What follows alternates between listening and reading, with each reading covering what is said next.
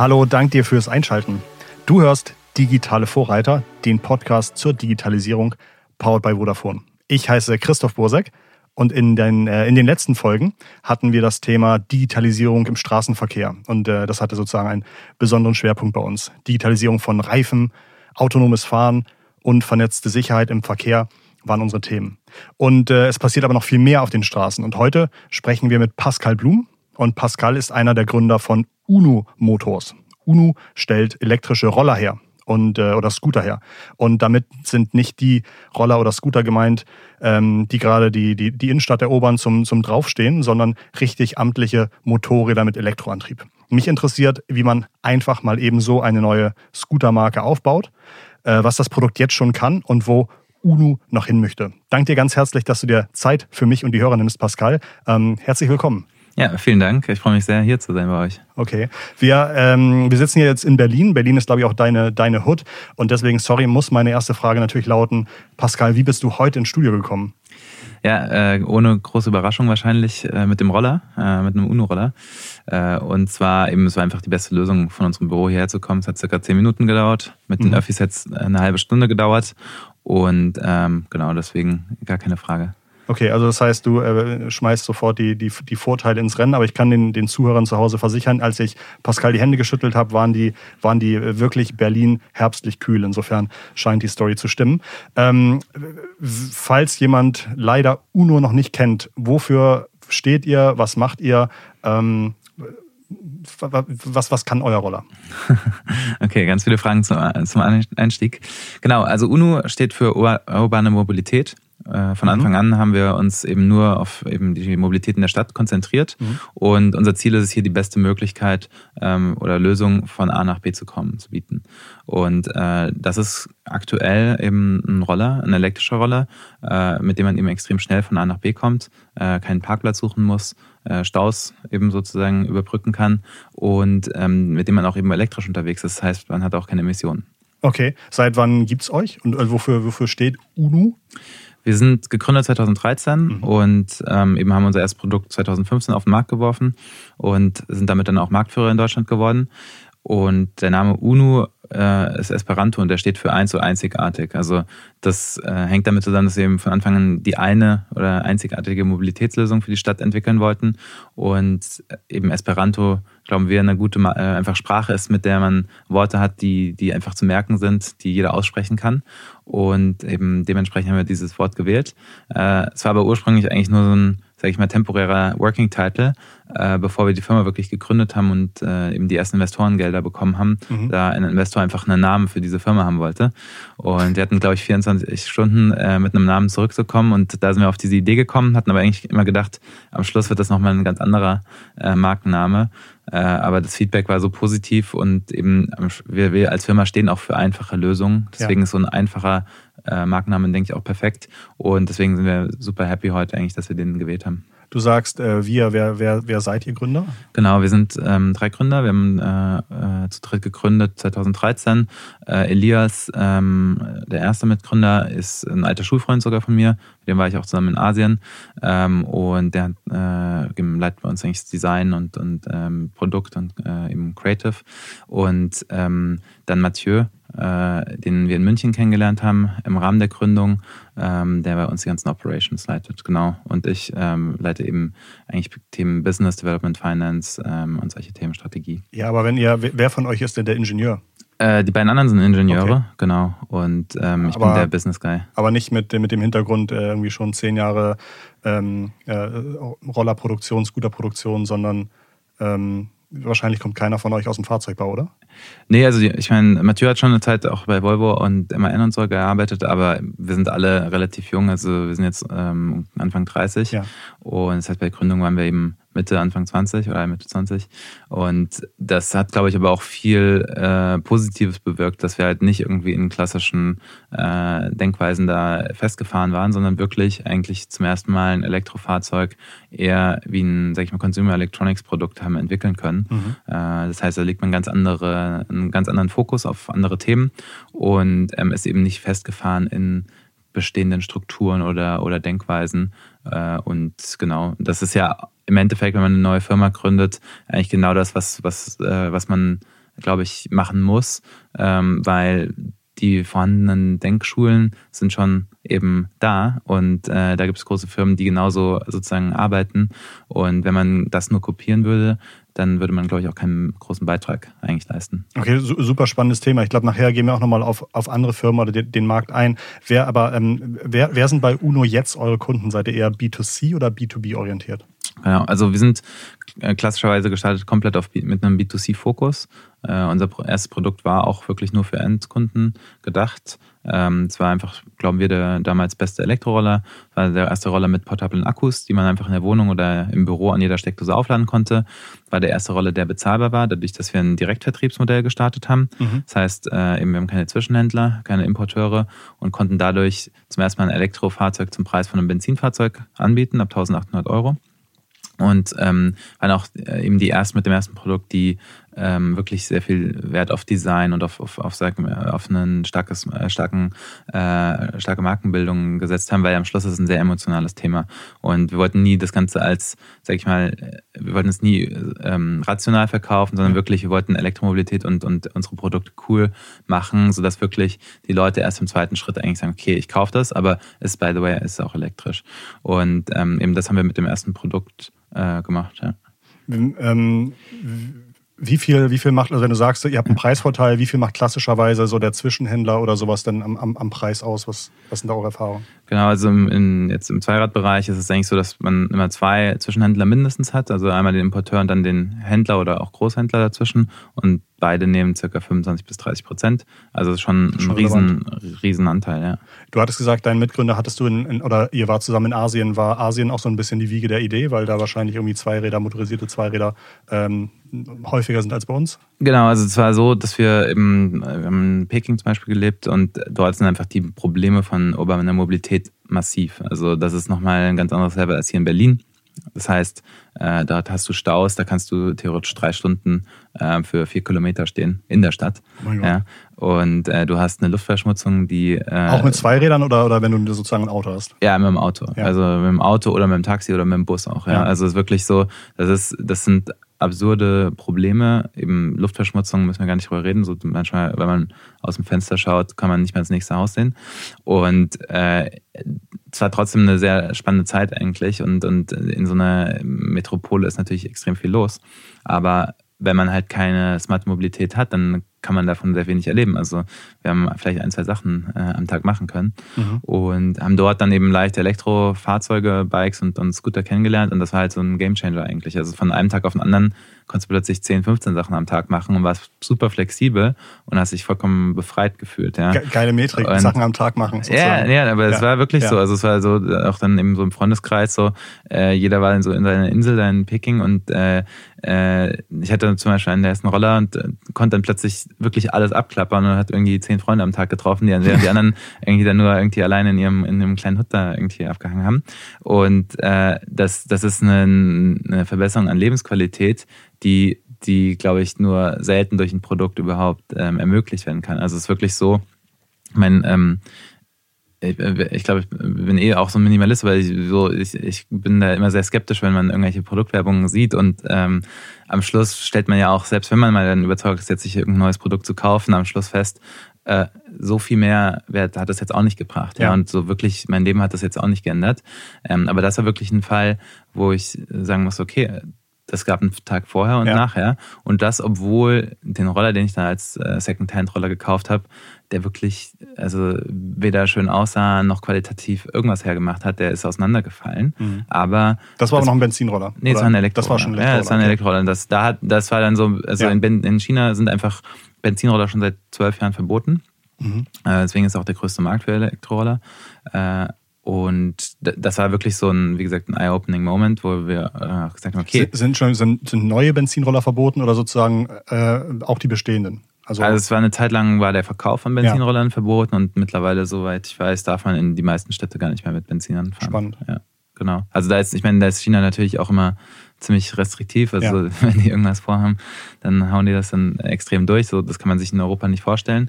Ähm, aber eben, das hat natürlich eine massive Wirkung. Vor allem, das kam ehrlich gesagt zeitgleich relativ ähm, äh, gleichzeitig mit, ähm, mit dem Aufschwung und eben wirklich einem massiven auch äh, ja, äh, Wachstum in, in den Städten mhm. und dadurch vorher war, vor 20 Jahren war China wirklich ein Fahrradland, mhm. ähm, aber mittlerweile ist es tatsächlich, tatsächlich eher ein Elektroroller und auch Automarkt. Also Auto ist natürlich immer noch dort auch ein großes Thema, weil es einfach ein riesen Statussymbol ist.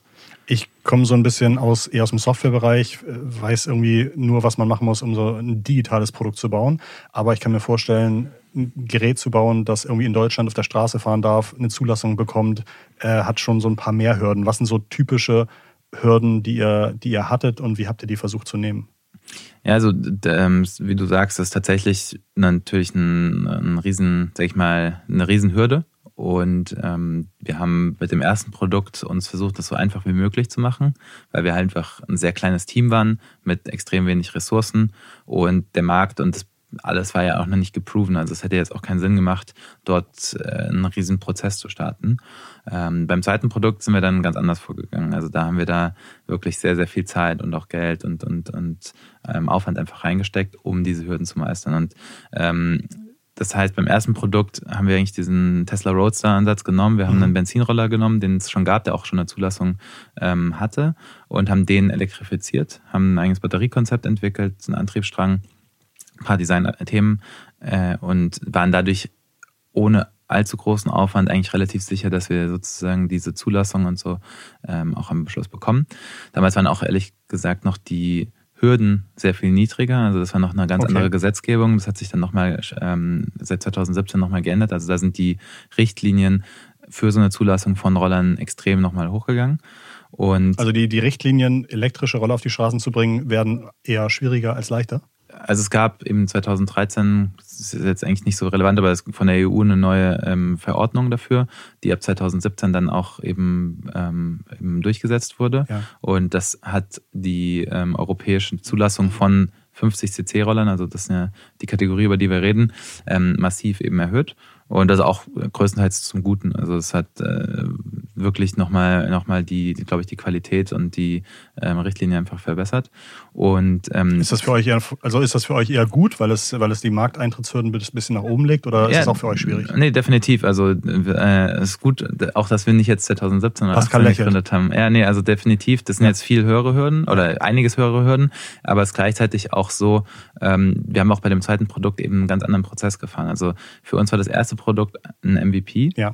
Mit, äh, was damals, wie gesagt, schon, glauben wir, ähm, zum Start wirklich der beste Roller auf dem Markt war, ähm, aber mit möglichst wenig Aufwand und haben dadurch dass es auch zum Glück viele Kunden erreicht hat, sehr, sehr viel auch an Feedback bekommen und lernen können und ähm, haben das dann eben alles aufnehmen können und es dann in das zweite Produkt sozusagen ähm, einpflegen können. Also haben, haben, haben, die, haben, die, haben die Roller einen Namen? Also heißen die Uno erstes Produkt, Uno zweites Produkt oder wie heißen die? Ja, also der erste heißt Uno Scooter Classic mhm. und der neue heißt Uno Scooter. Also ähm, mhm. der, das sieht man auch am Design. Der erste war ein bisschen retro ähm, vom Design her, der neue ist sehr viel moderner.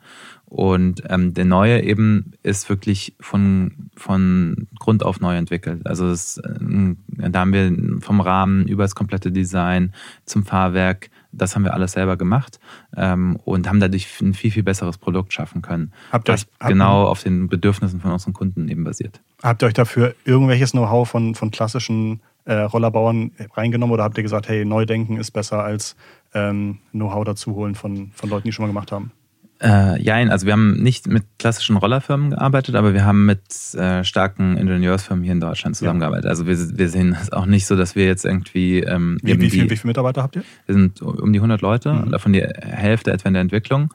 Äh, aber unser Automotive Engineering Team ist relativ schlank aufgestellt, weil wir hier eben sehr, sehr viel mit Partnern gearbeitet haben. Also wir haben hier sehr viel in Aachen gemacht mit PEM. Das ist eigentlich äh, ist das Team, was auch hinter dem DHL Street Scooter steht und auch hinter dem Ego, also zwei großen Elektroauto-Projekten. Die haben äh, ein super Team äh, mit eben extrem vielen Ressourcen im Automotive-Bereich Und zu denen sind wir faktisch gekommen mit unserem Produktkonzept, mit unserem Produktdesign und haben das dann gemeinsam in ein Automotive-Produkt, was eben die Zulassungskriterien ähm, auch erfüllt, eben umgesetzt und dann auch noch weiter abgestimmt, sodass es wirklich von, von den ganzen Komponenten auf dem Level ist, wie wir glauben, wie es am besten für den Kunden ist. Genau. Und da braucht man ja natürlich ganz viele sehr spezifische Kompetenzen, manche Kompetenzen vielleicht auch nur mal irgendwie für ein paar Tage. Mhm. Und das wäre eben für eine immer noch jetzt eben mittel- oder kleinere Firma wie uns natürlich absurd, das ganze Team selber zu heiren. Ähm, und dementsprechend haben wir da sehr viel mit Partnern gearbeitet, die sowas tagtäglich machen und ja wirklich Experten auf ihrem Feld sind. Der äh, Roller hat ja nicht nur Elektromotoren, sondern bringt auch in, inzwischen Konnektivitätsfunktionen mit. Also was, was für Funktionen oder was, was bedeutet Vernetzung zum Beispiel mit den ähm, Vodafone Internet of Things Funktionen? Was bedeutet das bei euch? Genau, also es ist der erste Roller, der out of the box wirklich mit dem Internet verbunden ist und, und durch ein digitales Display auch eben dem Kunden neue Funktionen anbieten kann. Und äh, um jetzt ein paar hier zu nennen, man kann den Roller mit seinem Handy über unsere App einfach öffnen und schließen. Man kann aber auch den Zugang oder den Schlüssel einfach mit seinen Freunden teilen, sodass ich könnte dir jetzt übers Wochenende zum Beispiel meinen Roller geben und du könntest mit dem durch Berlin fahren und ähm, müsste der dafür noch nicht mal physisch irgendwie einen Schlüssel geben und schickt, das, schickt den dir einfach per SMS sozusagen. Und äh, des Weiteren ist es der erste Roller mit Navigation. Das heißt, eben auf dem Display äh, hast du eine klassische Rollernavigation, aber eben du gibst sozusagen die, das Ziel über deine App einfach ein. Äh, und last but not least, du hast eben natürlich, kannst immer den Roller auch sehen, wo er ist, mhm. kriegst auch Notifications, wenn er bewegt wird oder wenn, versuch, wenn irgendwie jemand versucht, ihn zu klauen. Okay, ähm, also im, im Produkt sozusagen äh, ziemlich, ziemlich sichtbar. Gibt es auch, ist für euch auch Digitalisierung im, Backoffice wichtig? Also was, äh, ähm, auf was setzt ihr da? Ihr setzt, glaube ich, auch die Global Data Service Plattform von Vodafone ein. Weißt du, wofür die im Einzelnen, bei welchen Prozessen die unter anderem zum, zum Tragen kommt? Also die nutzen wir halt immer um für das Management von der, sage ich, von den SIM-Karten und im Endeffekt von den Daten, die mit den, die über die Roller kommen. Ähm, und ansonsten spielt Digitalisierung für uns eine Riesenrolle. Mhm. Das äh, ist für uns ein Wettbewerbsvorteil, dadurch, dass wir einfach eben sehr spät gestartet sind im Vergleich zu vielen Wettbewerbern. Mhm. Äh, und wir sind ja eigentlich gestartet, nachdem schon in Deutschland die, die große E-Commerce-Welle äh, durchgeschwappt ist und dadurch viele Firmen im Endeffekt eigentlich klassische Handelskonzepte genommen haben, die einfach nur digitalisiert haben, die Prozesse auch digitaler und effizienter abgebildet haben und dadurch große, sag ich mal, Firmen wirklich aufbauen konnten. Und ähnlich. Glaubst du, das ist auch ein Vorteil für euch, dass ihr halt nicht altes umbauen musstet, sondern einfach sagen konntet, wir können irgendwie auf der Definitiv, Wiese? definitiv. Also wir waren von Anfang an gezwungen, halt möglichst effizient zu arbeiten, weil wir ja immer sehr klein waren für das, was wir vorhatten und auch was, was andere vielleicht machen. Und da kann man durch digitale Lösungen und wenn man alles eigentlich von Anfang an digital denkt, schon, schon einfach ganz, ganz große Schritte machen mit, mit verhältnismäßig wenig Aufwand. Und äh, ich glaube, wir hätten das, was wir jetzt bisher ähm, haben aufbauen können, niemals irgendwie zehn Jahre früher ohne irgendwie ja, eine breite Verfügbarkeit von Internet und von Cloud-Lösungen und so weiter eben wirklich schaffen können.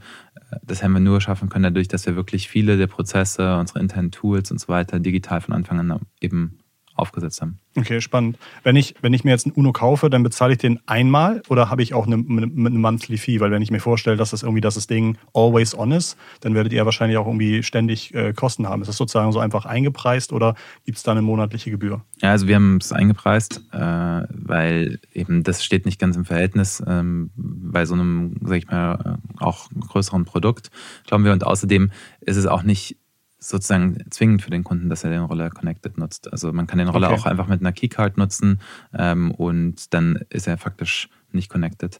Und dementsprechend, wir haben, das, wir haben diese Kosten eingepreist, aber man kann den Roller äh, neben dem Kauf auch über ein Leasing-Konzept einfach monatlich mhm. zahlen. Und das fängt bei 69 Euro an, äh, über drei Jahre. Und das Leasing und, läuft dann auch direkt über euch. Ihr habt da nicht irgendwie noch zwischen, äh, ähm, zwischen Banken, sondern ihr, man kann, man läuft direkt zu euch, wenn ich sagen möchte, ich möchte das Ding leasen.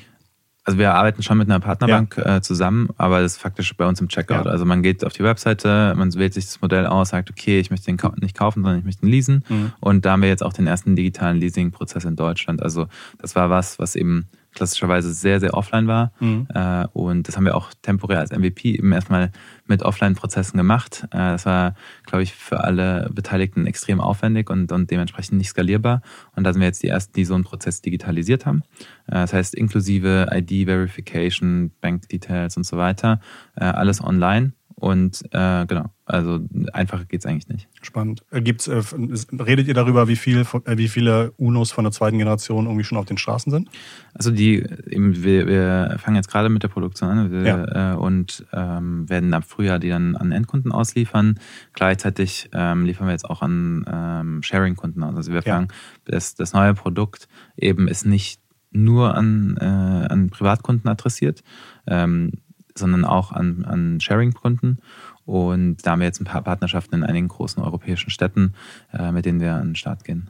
Gibt es auch äh, auf der Datenseite Dinge, die ihr durch die Konnektivität lernen könnt, die ihr dann wieder in die Produktentwicklung mit einfließen lasst? Also gibt es da schon jetzt definierte Ziele oder KPIs, wo ihr sagt, wenn wir sehen, dass man pro Tag mehr als 20 Mal aufschließt, machen wir noch dieses Feature oder sowas? Also gibt es da ähm, Sachen, die ihr dann aus dem passiven Feedback sozusagen aus den Daten rauslesen könnt? Klar, also das sind Sachen, die, die, die wir monitoren mhm. ähm, und wo wir dann eben tatsächlich auch nochmal bessere Insights kreieren können. Aber ähm, was auch eben ein großer Vorteil ist, ist ja einfach, dass der Kunde zum Beispiel durch die App auch konstant mit uns in Kontakt treten kann. Also man kann ja dann mit uns chatten oder, oder uns Nachrichten schreiben und dadurch können wir noch direkter einfach das Feedback ähm, erhalten und dann auch implementieren. Gleichzeitig mhm. können wir aber auch dem Kunden sehr viel schneller nochmal helfen, als wenn er jetzt irgendwie uns anruft oder eine E-Mail schreibt. Ähm, du hattest eben gesagt, dass ihr mit dem neuen Produkt auch mehr auf, auf Sharing oder auch auf Flottenkunden, glaube ich, gehen wollt. Mhm. Ähm, was ist so eine typische Company, die darüber nachdenken sollte, ihre, ihre Flotte UNOs aufzubauen? Also da gibt es wirklich, ähm, sag ich mal, sehr, sehr viele unterschiedliche Use Cases. Also eben es gibt natürlich einmal die Mobilitätsdienstleister, die jetzt irgendwie ein Sharing in der Stadt anbieten, sei es mit Autos oder mit anderen Fahrzeugen und die das als eine Erweiterung ihrer Produktpalette sehen oder die vielleicht nur über, also über Scooter gehen wollen. Ähm, ich glaube, da ist der, der Use Case sehr, sehr off, off, äh, offensichtlich und eben wir bieten die beste Hardware mit eben Konnektivität und sogar Software. Also wir haben auch eine eigene Flottenmanagement-Lösung, okay. die wir mit anbieten ähm, an. Das ist, glaube ich, wirklich gerade das beste Produkt für, für Sharing-Anbieter. Und gleichzeitig eben ist dieser Use Case natürlich auch für Firmenflotten, also kein öffentliches Sharing, extrem interessant. Da haben wir ähm, schon jetzt einige Kunden auch mit dem ersten Produkt gehabt, die einfach äh, das ihren Mitarbeitern zur Verfügung stellen wollen, weil eben die Leute mittlerweile eben nicht mehr mit dem Auto jeden Tag durch die Stadt fahren wollen, sondern eben mit einem besseren Fahrzeug oder schnelleren Fahrzeug. Und ähm, genau, das sind dann Firmen, die das entweder einzeln ihren Mitarbeitern als Gadget oder als Fahrzeug zur Verfügung stellen oder die eben so ein Firmen-Sharing nutzen. Also, keine Ahnung, Standort vielleicht von 200 Mitarbeitern in einer Stadt, ähm, von denen vielleicht 30 die ganze Zeit unterwegs sind, dann kaufen sie eben 30 Roller ja. und dann kann jeder von den 200 Mitarbeitern die einfach über die App nutzen und damit unterwegs sein. Euer, eure Roller fahren bis, bis 50 km/h mhm. äh, und haben eine Reichweite von 100, äh, 100, ungefähr 100 Kilometern. Korrekt, ja, also mit zwei Akkus und also jeder Akku hat 50 Kilometer. Okay, und äh, was, was würde ich im Leasing im Monat ungefähr ausgeben? Also eben für Privatkunden fängt bei 69 Euro an und bei Geschäftskunden ähm, eigentlich sind wir in einer ähnlichen, in einer ähnlichen Sparte pro Roller. Okay, okay, lustig. Wenn du jetzt über eure Kunden sprichst, dann sind das bisher, glaube ich, Deutschland, Österreich, Schweiz. Nee, Deutschland, Österreich, Holland und Frankreich. Okay, lustig. Genau. Ähm, was sind, äh, was sind, also Internationalisierung ist, glaube ich, auch ein Thema, das jetzt bei euch noch, noch, noch stärker vorangetrieben wird. Ja. Wie bereitet ihr euch darauf vor? Wie sucht ihr die Märkte aus, in denen ihr sagt, da macht es jetzt für UNO Sinn reinzugehen? Ja, also wir, wir gucken natürlich eben klassischerweise nach, wo sind Städte, die Mobilitätsprobleme haben, wo unsere Produkte Mehrwert bieten können. Ähm, und da sind Indikatoren eben, eben wie Mobilitätsdienstleistungen dort ver, äh, verbreitet sind, wie viel Staus es gibt, ähm, wie, wie auch die Distanzen sind, äh, was die Bevölkerungsanzahl ist ähm, und so weiter und so fort. Aber auch eben, wie viele Roller gibt es dort schon. Und da haben wir jetzt erstmal uns auf Holland und Frankreich fokussiert, auch weil es, sage ich mal, für uns operativ auch natürlich in einer gewissen Weise einfacher ist, in, in benachbarte Märkte zu gehen. Ähm, und sehen gerade da mit Paris, Amsterdam, Rotterdam, äh, Lyon sehr spannende Städte, wo es, wo es massive Probleme gibt und wo wir, glaube ich, einen großen Mehrwert liefern können. Äh, aber eben langfristig sind wir auch von Südeuropa nicht abgeneigt. Ähm, das wird nur, glaube ich, einfach noch, ein, also wir wollen jetzt wirklich erstmal diese neuen Märkte richtig rocken und, und erfolgreich aufbauen und dann mit demselben sozusagen Konzept dann weitergehen. Ja. Du hast eben schon gesagt, Städte sind für euch sehr wichtig. Geht ihr auch direkte Partnerschaften mit Städten ein? Also helfen die Städte euch und haben ein Interesse daran, ähm, elektro, äh, elektrische Mobilität voranzutreiben? Grundsätzlich ja, also, sind, also gerade im Ausland lustigerweise passiert da schon sogar mehr als in Deutschland. Ja. Äh, also gerade in Holland, aber auch in Frankreich gibt es zum Beispiel große Subventionen mittlerweile, die die Elektroroller fördern. Ähm, gleichzeitig sind natürlich auch ähm, Städte als Sharing-Partner interessant. Also weil wir haben uns ja bewusst Die dann selber Flotten betreiben können. Genau, genau. Also wir haben uns ja bewusst entschieden, nicht selber ein Sharing-Anbieter zu werden, mhm. sondern wir glauben halt, dass am Schluss Sharing immer am besten von lokalen Firmen oder lokalen Partnern ähm, äh, operiert werden kann. Und wir sind keine Sharing-Firma. Wir müssten sonst als Firma ganz, ganz anders aufstellen. Und da gibt es eben international agierende Firmen, die, äh, die, äh, die eben in mehreren Städten aktiv sind. Aber es gibt natürlich auch lokale Player, die vielleicht von den Städten betrieben werden oder ähm, die nur in einer Stadt aktiv sind. Und da arbeiten wir auch gerne mit zusammen. Also okay. So viel Elektro, so viele digitale Synergien, so viele Services, die man sozusagen davon ableiten kann aus so einem Produkt. Ähm, was heißt denn das Ganze für die Umwelt? Also welche, welche Zahlen, welche Zahlen kann man, ähm, kann man nennen, was ein UNO auf die Laufzeit Gutes tut, mhm. gerade in der aktuellen CO2-Diskussion?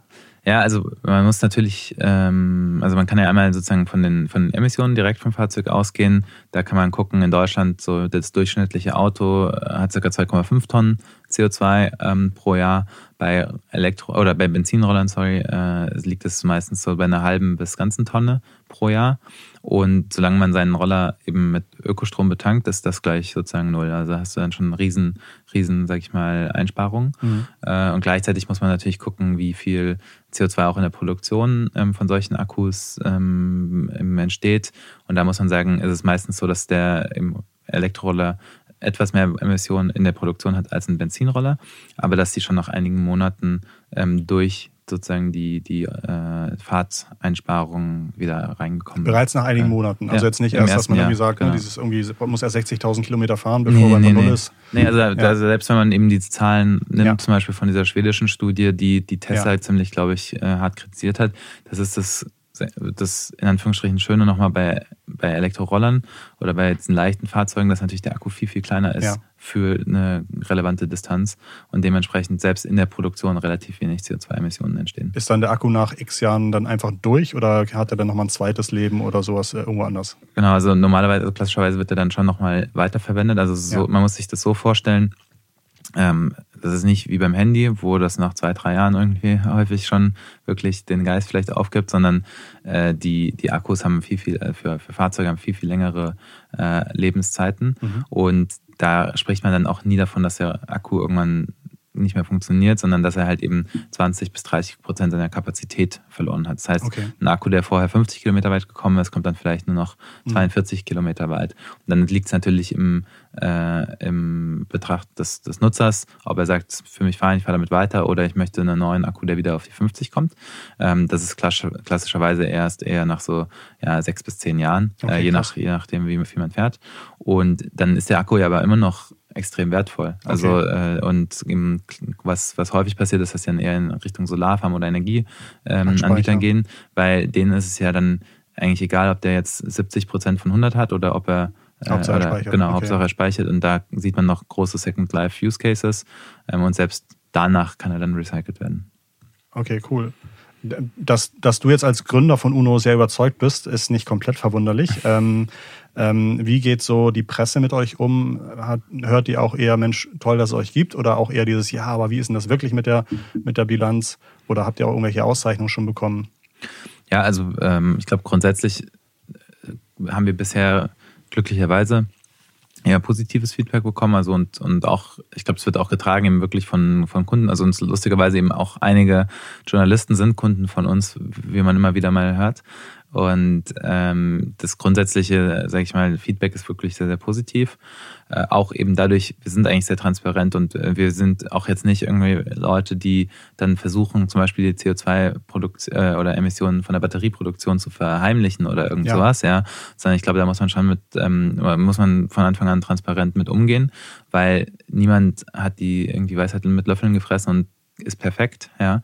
Ähm, aber das motiviert uns gleichzeitig auch intern, da an dem Thema sehr viel mehr jetzt zu arbeiten. Also, und ich glaube, ähm, da können wir auch noch einiges besser machen. Ja. Und das, das, da, da sind wir gerade dabei.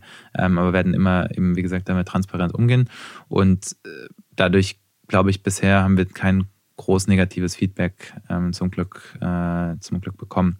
Was jetzt Preise angeht, also dann da haben wir, sage ich mal, eine relativ breite äh, ja, Rückmeldung bekommen. Wir haben Preise zu, zu Wachstum irgendwie hier von Gründerszene bekommen. Wir haben von äh, Interbrand ähm, einen für unsere, für unsere Brandpositionierung und unsere Marketing-Efforts bekommen, aber auch Industriepreise. Jetzt gerade unser neues Produkt wurde gerade bei einer großen äh, ja, Automotive-Messe zum besten Lightweight Vehicle ausgezeichnet. Und also da passiert zum Glück auch einiges. Sehr cool. Pascal lächelt schon wieder, er freut sich. ähm, würd, bist, würdest du sagen, eigentlich seid ihr eher ein Tech-Unternehmen oder seid ihr eher ein, ein Hardware-Unternehmen? Äh, ja, ich meine, das sind ja immer Fragen, wie man das schneidet. Also wir sehen uns als Product-Firma. Also mhm. und da sehen wir dadurch, dass wir Mobilität machen, mhm. ähm, schon die, die Hardware auch als Teil vom Product, aber da hört es nicht auf. Mhm. Also wenn man sich das neue Produkt anguckt oder auch unser Team, wir haben tatsächlich mehr Software-Engineers als Hardware-Engineers. Mhm. Äh, und am Schluss denken wir so ein Produkt nicht in der Kategorie Hardware oder Software, sondern wir denken es holistisch. Und ich glaube, nur so kann man wirklich ein perfektes Produkt machen, wenn man da nicht in den alten Kategorien denkt. Und deswegen würde ich weder sagen, wir sind jetzt unbedingt eine Tech-Firma oder Hardware-Firma, sondern wir sind eine Product-Firma, die Tech macht und aber auch Hardware. okay. Ähm, was, was würdest du anderen Unternehmern raten, die jetzt gerne eine irgendwie digitale Product- oder eine Product-Firma gründen wollen? Was sind so ähm, Dinge, wo du glaubst, ähm, darauf, da hat man irgendwie Chance und darauf muss man achten. Das muss man im Griff haben. Ähm, ja, ich meine, es hängt natürlich massiv davon ab, in welchem Bereich ja. man unterwegs ist, aber ich glaube, was wir lange auch ein bisschen unterschätzt haben, war das, wie man wirklich professionelles Produktmanagement aufzieht und was der Mehrwert davon auch ist. Ja. Also, äh, und dass man dann halt auch die Struktur vom Produktmanagement durch die Firma zieht. Äh, das ist was, da haben wir, glaube ich, zu lange ähm, ähm, zu, zu breit irgendwie agiert. Und da sind wir aber jetzt in einem eigentlich sehr guten Setup und, und kommen damit auch sehr, sehr viel schneller noch voran. Ähm, und dementsprechend, wenn man wirklich eine Product Company aufbauen will, dann braucht man wahrscheinlich ein äh, A, natürlich Gründerteam, was für Product auch äh, steht und was da auch, was sich da auch reindenken kann, was da auch einen großen Wert drauf legt, aber auch gleichzeitig ein sehr, sehr gutes Product-Team, was dann wiederum äh, den, den Entwicklern und äh, den anderen sozusagen ähm, Bereichen wirklich ähm, klar sein kann, ähm, wo man hin möchte. Das Wie steht natürlich dann eben auf der Seite von den Designern und von den, von den Developern, ähm, aber eben man braucht auch wirklich ein gutes Produktmanagement. Du hattest gesagt, für euch ist einer der Vorteile gewesen, dass ihr eben nicht Bestehendes umbrechen musstet, sondern selber irgendwie frisch auf der grünen Wiese aufbauen konntet. Aber nun, nun hören wahrscheinlich auch ein paar ähm, Leute zu, die in bestehenden Unternehmen sind und die dort das Thema Digitalisierung vorantreiben wollen. Wo muss man, wo kann, wo kann man aufholen, wo kann man vielleicht in einem bestehenden Unternehmen das Thema Digitalisierung ähm, besser, besser voranbringen? Fällt dir da was ein? Das ist für mich als jemand, der noch nie in, einem anderen, in einer anderen Firma als der ja. eigenen gearbeitet hat, natürlich extrem schwer, ähm, sich da äh, reinzudenken. Dementsprechend sollte man das wahrscheinlich nicht zu ernst nehmen, was ich jetzt sage. Ähm, aber ich überlege gerade, ob ich bei anderen Firmen gesehen habe, ähm, wo Digitalisierungsprojekte gut gelaufen sind. Ja, oder wo du dir vielleicht einen Kopf hast, wo du sagst, so, Alter, wie kann man denn 2019... Ja, also da... Ähm, da will ich jetzt aber auch nicht äh, zu persönlich drüber reden. Nee, aber ich glaube, dass, ich glaube, was vielleicht, was ähm, vielleicht tatsächlich teilweise ganz gut ist, ist ähm, da tatsächlich mit, mit jüngeren Firmen zusammenarbeiten, die mhm. schon so digital denken und sich da einfach ein bisschen mal drauf einzulassen und das als internen Innovationsprozess vielleicht dann zu sehen, ja. Mhm. Ähm, und dadurch auch so die internen Richtlinien von Legal und in den anderen vielleicht ein bisschen lockerer nehmen, ja, und zu sagen, okay, das ist jetzt in einem ganz kleinen Rahmen, das ist eine kleine Firma, das ist äh, die, die haben ein digitales Mindset und davon können wir lernen.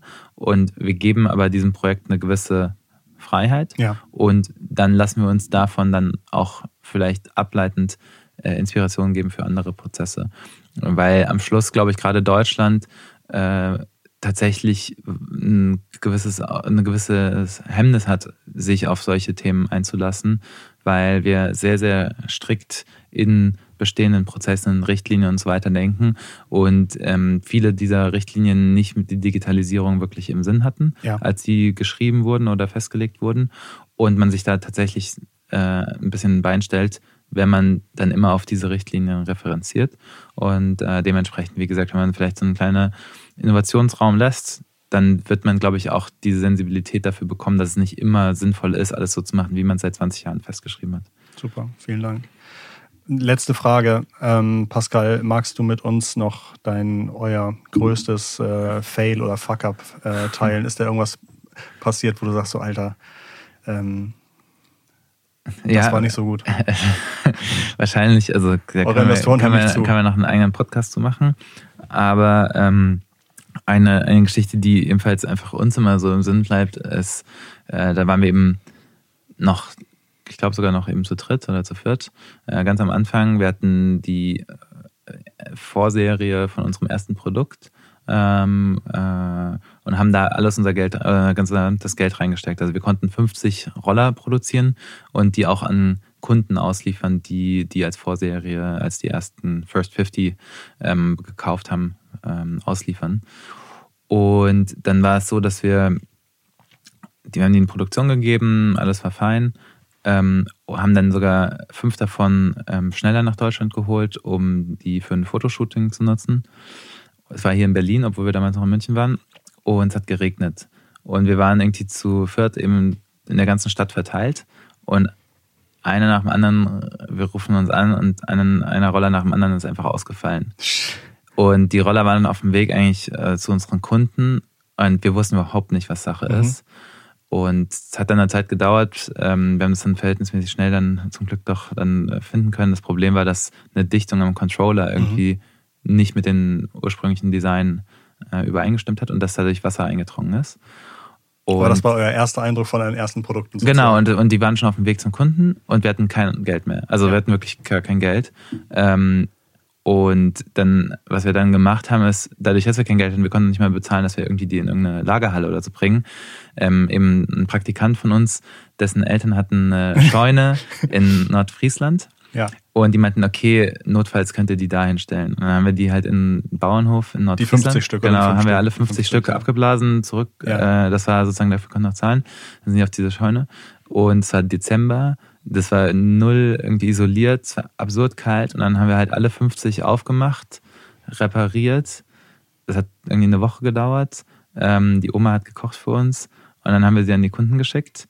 Äh, und dann haben sie funktioniert. Aber das war so eine, und wie das Glück so ist, haben wir sogar direkt kurz danach noch eine Finanzierungsrunde bekommen. Mhm. Aber das hätte auch ganz anders enden können. Aber sozusagen, und, das sozusagen gleichzeitig, gleichzeitig Fail, aber gleichzeitig wahrscheinlich das beste Teambuilding der Welt gewesen oder so, ne? Ja, das war, es war enorm, aber es war wirklich, äh, also die Bilder, wenn man sie sich anguckt und auch, also dass du eben in so einer äh, Scheune von 1900X äh, da irgendwie Elektroroller reparierst. Ja.